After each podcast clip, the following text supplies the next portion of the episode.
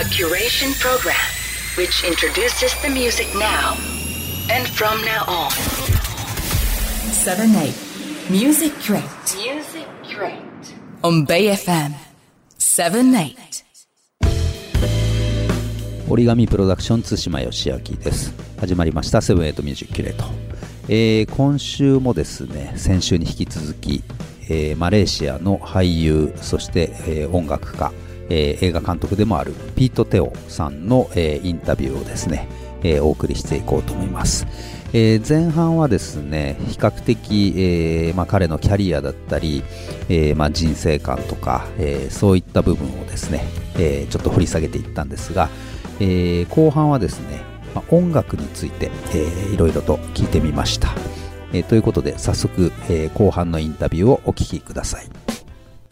えーまあ、この番組は、まあ、音楽のキュレーションの番組なんで、まあ、いつも、えーどんな風に新しい音楽を見つけるのかっていうのを聞いてみようと思います。Um, this program is a music curation program. So could you tell me how to find good music? You find good music uh, for me, for me, Yeah, yeah. For me, uh, find good music from friends. Our friends. はい。あー Just uh, if I find that, uh, say, if you're an actor or you're an architect or painter or cook Mm. or farmer, you listen to different things. Oh, yeah. Hi. And uh, for example, uh, a farmer may listen to more folk music. Oh. So, uh, so an architect may be more instrumental music. Mm. Uh, an actor may listen to something very strange, uh, and I think that that is the one of the the things I was talking about just now, which is that if you have many different uh, Yeah. influence and friends, Mm. your influence uh, come from many directions. yeah, yeah, yeah.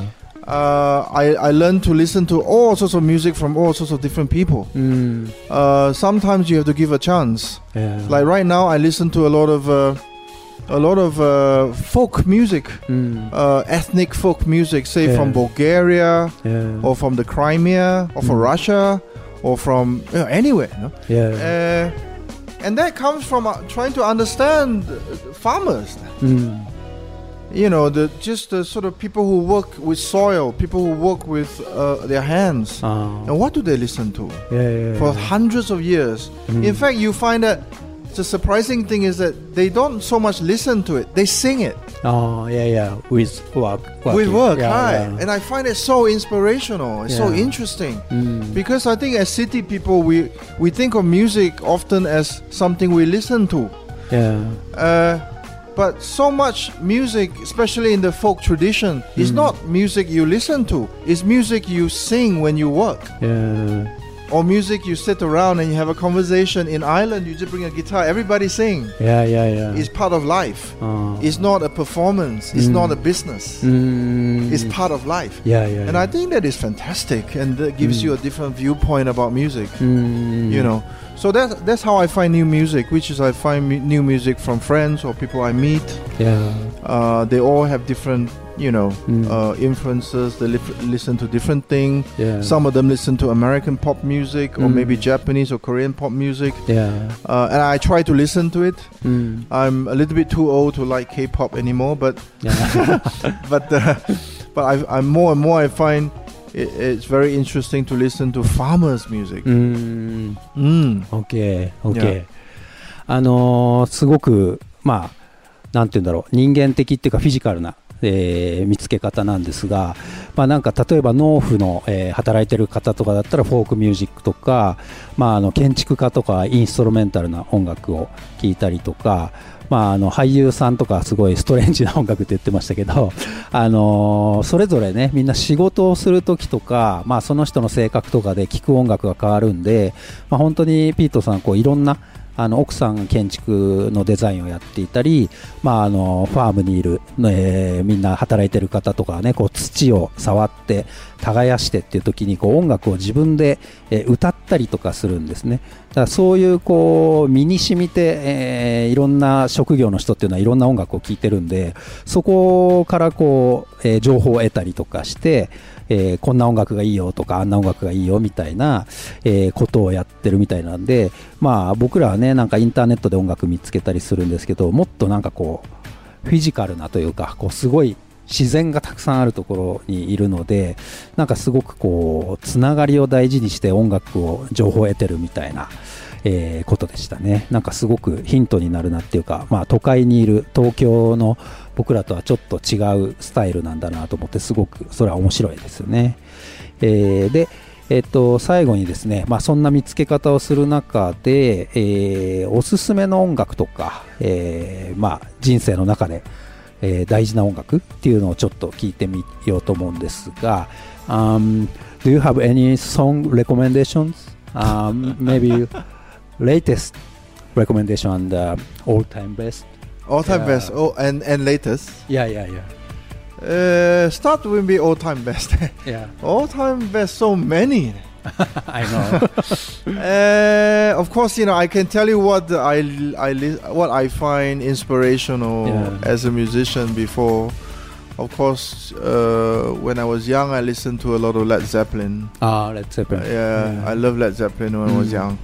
Uh, and then I've, of course, you know, I find singer-songwriters very interesting. Yeah. Uh, jazz very interesting. So I would recommend, of course, Coltrane. You know, Ah, uh, but for many years I also listened to a Pat Metheny yeah. which I find very interesting because he come from a very uh, flat part of America. Yeah. He come from the Midwest. yeah. Film music. Film music or jazz, Ah, but his space, his music is so much about space. yeah. So that's where you learn that uh, uh, a musician's uh, music is kind of dominated by the physicality of where he Mm. grow up, Yeah. the geography of where he grow up. yeah. So I listened to um, a lot of Pat Metheny before. Mm. And then I, of course, then found singer-songwriters. I love many singer-songwriters. I think my favorite singer-songwriters would be your Leonard Cohen or uh, Nick Drake. I love very Ah, much. Nick Drake. Yeah. yeah. Uh, I think Nick Drake is fantastic. Mm. Um, recently, I found out uh, a young uh, band in Sunderland, Mm. in England, called the Lake Poets. Ah, Uh, fantastic. yeah. Yeah, yeah. They're called the Lake Poets. Mm. Are very, very good. Mm. So this was maybe only a year ago. I found them. Uh, I find I found the sound very interesting, very honest, yeah. and I I, I was very inspired by them. Mm. Um, of course, you know a lot of what I would recommend if I wasn't talking to a Japanese radio station Oh. would be would be Japanese musicians because I think Japanese musicians have been very influential for me as a musician. Mm. Uh, very strange because uh, I don't really listen to J-pop Yeah. but uh, many of my my collaborators uh, ever since I became a professional musician Mm. were Japanese musicians Yeah. but also when I was a young boy I used to listen to Japanese musicians I used to Ah. listen to Julie I used to listen to uh, uh, Koji Tamaki-san ah, yeah. yeah. and so on in 80s. Hi. yeah. hi so in the 80s Mm. uh, because I love the way uh, uh, Japanese musicians think of melody Yeah. I think Japanese melody is unique Yeah, yeah, yeah. uh, I don't know how Japanese composers think of Japanese melody because Mm. it's always so clear this is Japanese melody. Ah, yeah, yeah, yeah. Uh, it's very, for me, very beautiful. Mm. Uh, so the way I think about melody in my early career is Yeah. very influenced by Mm. Japanese composers. ah. Mm. And the other act that I've been listening to uh, recently is uh, uh, is uh, Gillian Welch. Who? Gillian Welch. Ah, I don't Ah, you must listen to Gillian know. Welch. Oh. Fantastic. It's bluegrass. Ah, bluegrass. Hi, Yeah. bluegrass. Uh, like I told you, more and more I listen to uh, uh, earthy music, you know, uh, Mm. uh, farmers' music, uh, Ah. rootsy music. Yeah, yeah. Because now I have a farm, and, Ah, uh, and those music play very well in this environment. wow. So I think one of the uh, most recent one I, I, I love very much is Gillian Welch. Mm. Uh, American. American, Oh, hi. Uh, and she play with uh, a guitarist only. Yeah. There are two, a duo. Mm. Uh, the guitarist's name is David Rawlings, and he is an incredible, very, very good yeah. also. Uh, so they're acoustic, Mm. and she sings beautifully. I mean, Yeah. beautiful music, Mm. beautiful, beautiful music. Oh. Uh, so I like her a lot. Mm. Yeah, I listen to her almost every day. あーえーかなりたくさんのアーティスト名が出たので、ちょっとここはまた、えー持ち帰ってですね、えー聞き直してみたんですが、えっ、と、まあ、オールタイムベストで言うと、レッド・ゼッペリンとか、まあ、その若い時に影響を受けたということで、あとは、えーコルトレーンとか、まあ、そういったジャズとかですかね、あとシンガーソングライターとか、えーまあ、レナード・コーエン、ニック・ドレイクなどいろいろな名前が出てましたね。あとは、えーここ最近で言うと、まあ、ここ、えー数年前に見つけて、まあ、すごく、えー興味深いことをやっているのが、えーと、サンダーランドとかリック・ポエツっていうアーティストでしたね。で、あとはその、J-POP はまあ、あの、最近のものはすごく聞かないんですが、なんか、ミュージシャンというか、まあ、アーティスト、あの、過去の、えー80年代とかですかね、は本当にすごい影響を受けたということで、えーまあ、ジュリーとか玉置浩二さんとかそういった名前が出てましたね。まあ、なんかメロディーがすごく、えーユニークで、まあ、そのコンポーザーの人はどうやってあんな、えーメロディーを作ってるのか本当に理解できないというか、まあ、すごく美しい、えーメロディーであのかなり影響を受けたっていうことですね。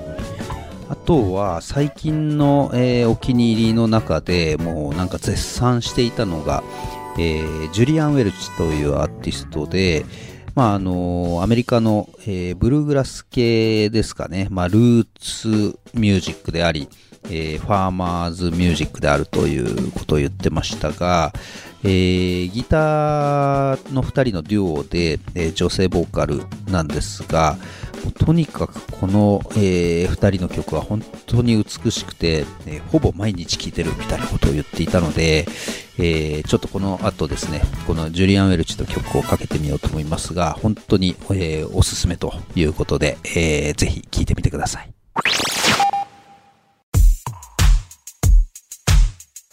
えー最後に、えーメッセージをもらいましょうかね。えー could you tell me a message to your fan in Japan? Oh, uh, message is uh, please uh, look after yourself after lockdown, after Yeah. pandemic. Yeah, Uh, very important to look after yourself. yeah. Uh, please have a relaxed life. Mm. Please listen to more music. Please watch more films. Yeah. Please be kind to each other Mm. and uh, and live a happy life. And next time when I'm in Japan, please come and see uh, see me and say hello. Yeah. I hope so. Thank you so much. Thank you, thank you. Yeah. はい。ということで、えーピート・テオさんのインタビューを、え2週にわたりお送りしてきました。えー最後はですね、メッセージということで、えーまあ、パンデミック後の、こう、こういう世の中なので、まあとにかく自分自身の、えーお世話をするというか、ケアをする、えーまあ、リラックスしたりとか、まあ、音楽を聴いたり、映画を見たりとか、まあ、あとはですね、えーお互い、えー優しくあるっていうことですね。えーそれと、まあ、日本に、えーきっと行くので、えーぜひ、えー会いましょうと、セイハロしましょうということでしたね。えーもうね、このピート・テオさん、本当にあのこのインタビューね、2週にわたってお送りしたわけですが、え2日ぐらいですかね、ずーっと僕の面倒を見てくれたんですよね。まあ、うちの家族全体なんですけども、本当に細やかな、あの人で、まあ、なんかすべて、もう本当に至れり尽くせりで、えーやってくれたんですね。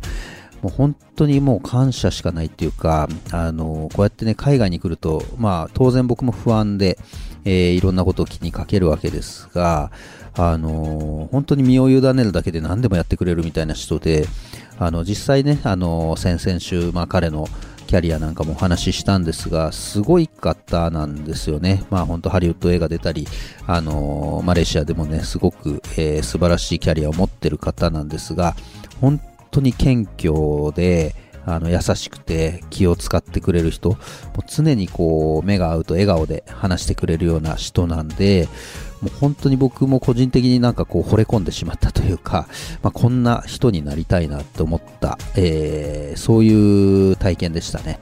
えーまたちょっとね、彼が日本に来た時必ず、えー会いに行きたいなと思っているので、またこの番組で、えーピート・テオさんの、えー今後をですね、まあ特集したりお知らせできたらなと思っております。はい。ということで、えー、折り紙プロダクション津島義明がお送りしてきましたが、えー、今日はこの辺でお別れしようと思います。7 Music Crate. 慎吾鈴木です。皆様いかがお過ごしでしょうか？どんどんと秋も深まってまいりましたね。このような季節は、やはり温かい飲み物でも飲みながら、自分の好きな音楽を聴いて、ゆっくり過ごすというのが楽しみの一つでもあるのではないでしょうか。え、そこで、えー今回はですね、僕が敬愛するファラオ・サンダース、えージャズミュージシャン、えーテナーサックスのプレイヤーですね。彼の音楽を特集したいと思います。惜しくも、えー今年9月に、えー亡くなってしまったファラオですけれども、まあ彼の音楽、私個人的にもですね、大きな影響を受けました。えー本当に個人的なことを話すとですね、自分はあのー東京のとある大学で、えージャズ研究会というね、あの演奏したり音楽を楽しむというね、そういうサークルに入ってたんですけれども、そこで、井上くん、お元気かな？えっと、というね、友達がいたんですよ。で、彼がテナサックスで、ジョン・コルトレーンがすごい好きで、そこから、ファラオ・サンダースも好きになって、というのを後追いでですね、教えてもらいながら、ファラオ・サンダースの音楽の洗礼を受けたわけですね。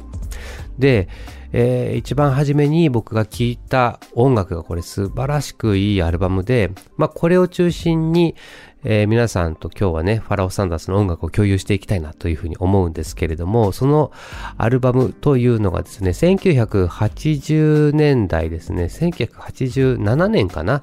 に、えっ、と、リリースされたファラオ・サンダースのアフリカというアルバムがあります。で、えーこのアルバムは、まあ、名盤ですね。あの、ファラオはね、インパルスという、えっ、と、レコードレーベルから、まあ、たくさん、まあ、出しているんですけれども、まあ、その後で、あのこれ別レーベルのですね、タイムレスレーベルというところから、えーリリースされているんですけれども、まあ、そこから出したアルバムで、1曲目が You've Got to Have Freedom というね、これ恐ろしくかっこいい曲なんですよ。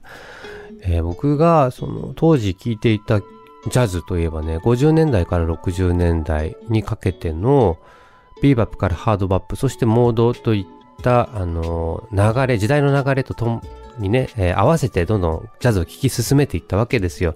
チャーリー・パーカーから始まってね、ソルニアス・モンクだとか、オスカ・ピーターソンとか、もちろんね、ソニー・ロリンズとか、マイルス・デイビスとか、いろいろいた中で、いわゆるその、ジャズの雰囲気ね、あの、砕いて言うと、が、その時代その時代によって、まあ、コード進行とか、いろいろどんどんどんどん新しくなっていって変わっていくんですけれども、さらにこのね、あの、You've Got to Have Freedom というのは、なんというかな、まずね、あの、コード進行、コードがね、基本的に4つなんですよ。マイナーコードが4つあって、それで、そのコード進行がシンプルなんだけれども、非常にね、心を躍らせるというか、いわゆるクラブジャズの中でファラオ・サンダースっていうのは、よく認知されていたんですね。もちろん、ジャズのメインストリームでもそうだけれども、その中でこの4つのコード進行っていうのがね、結構心を打つんですよ。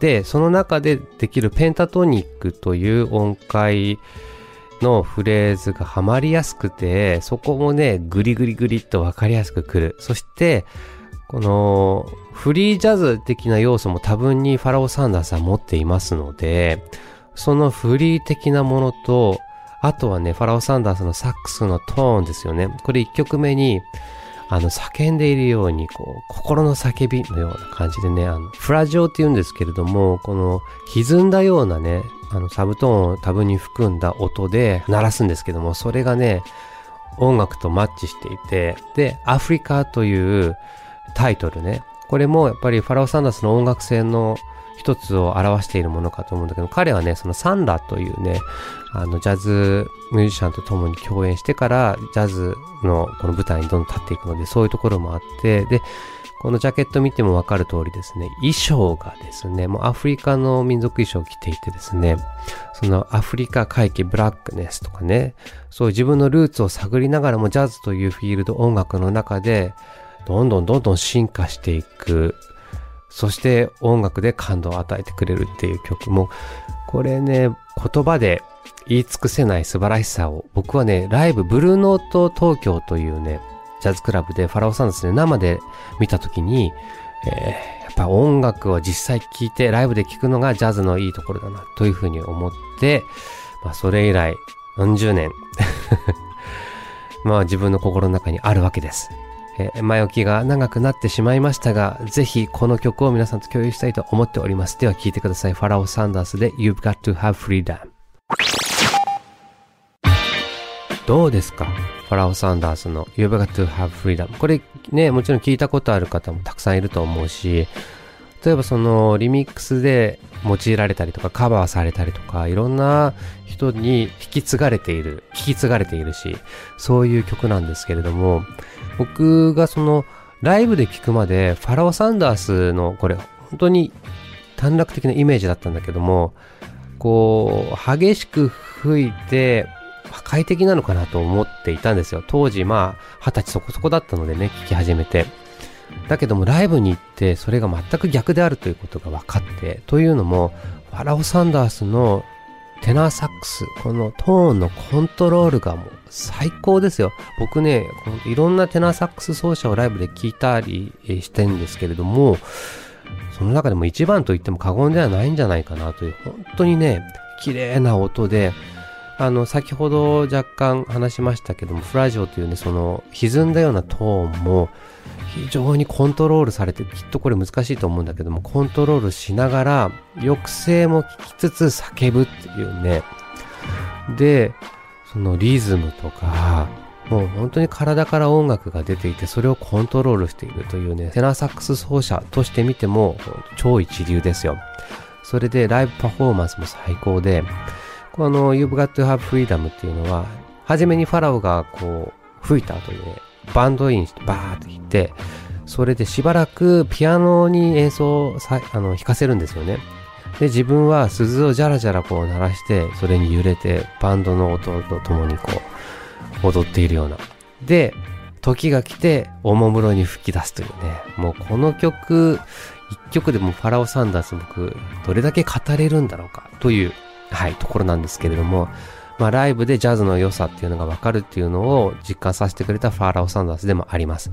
そして、えー、ファラオ・サンダースというのは、もともとですね、この、ジョン・コルトレーン、これもテナサックスのもう巨匠中の巨匠ですね、と、あの、共演した頃から、こう、どんどん認知度もね、世界に上がっていった60年代なんですけれども、まあ、その、敬愛しているんであろうなということがやっぱわかる通りですね。あの、ジョン・コルテレーのね、ネイマ、ナイマ、まあ、ネイマというんですかね、このバラードの名曲をですね、よくカバーというかね、取り上げてるんですよね。この大名曲、これはですね、たくさんのジャズプレイヤーがカバーして演奏しているわけですが、まあ、特にこのファラオが弾くと、より、あ、なしっくりくるというかね、やっぱコルトレーンと共にこう、ジャズの道をね、歩いてきたわけですから、うん、説得力があるんですよ。で、何度も演奏する、いろんな局面で演奏している、やっぱりね、これはコルトレーンを敬愛しているというのもあるし、この曲が素晴らしいっていうのもあるし、で、ファラオのテナーサックスのトーン、この良さを実感しやすい曲なんじゃないかなというふうに思っております。では、聞いてください。ファラオ・サンダースでネイマ。ファラオ・サンダースの演奏でネイマ聞いていただきました。えー、今日はファラオの特集、えー、そしてその中でもですね、アフリカという1987年にリリースされているアルバム聞いていただいております。このアルバムの話になりますとですね、このサイド面はですね、ジョン・ヒックスがピアノ、で、ベースがカーティス・ランディ。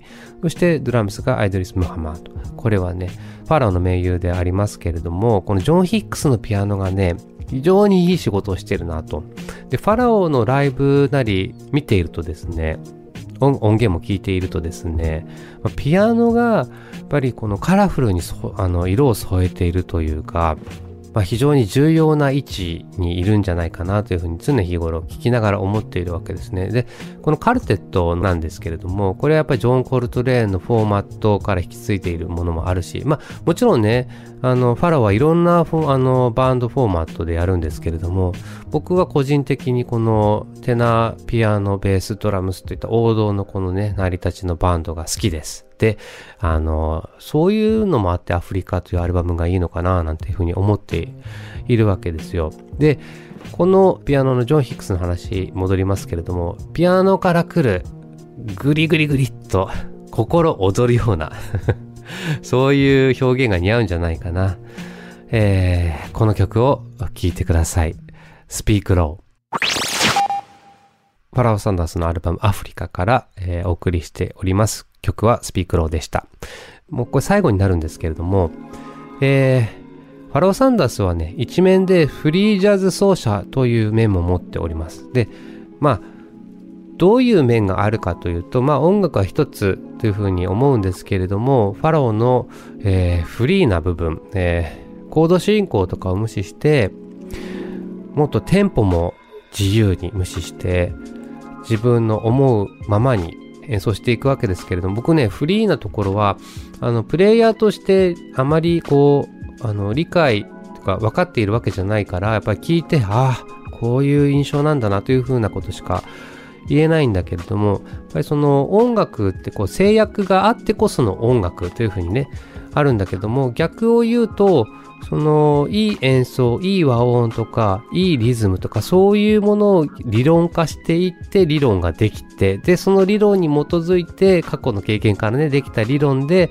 音楽を演奏していくっていうのが理論で、理論を勉強していくと。ね、コード進行とか、ハーモニーとかね、リズムとか、いろいろあるんだけども、それを一回、さらにして、そこの制約をなくして、自分を表現しよう、音楽をしようというのが、まあフリーの考え方の一つなんではないかなというふうに思うわけです。